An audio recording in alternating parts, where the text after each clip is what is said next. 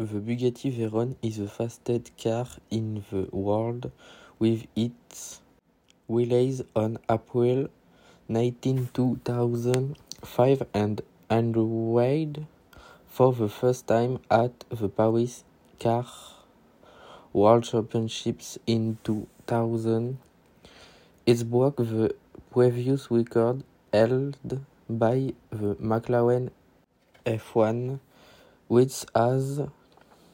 360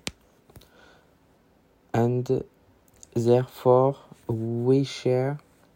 a speed of 431. This record was, was possible thanks to a broad new technology with variable aerodynamic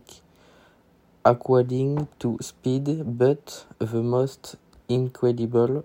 of this car and R engine with is a world first because it was a W16 in world central position of 1001 horsepower equipped with four turbochargers for 1250 newton meter of torque.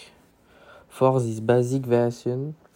you have to count on million six hundred thousand euro with youth option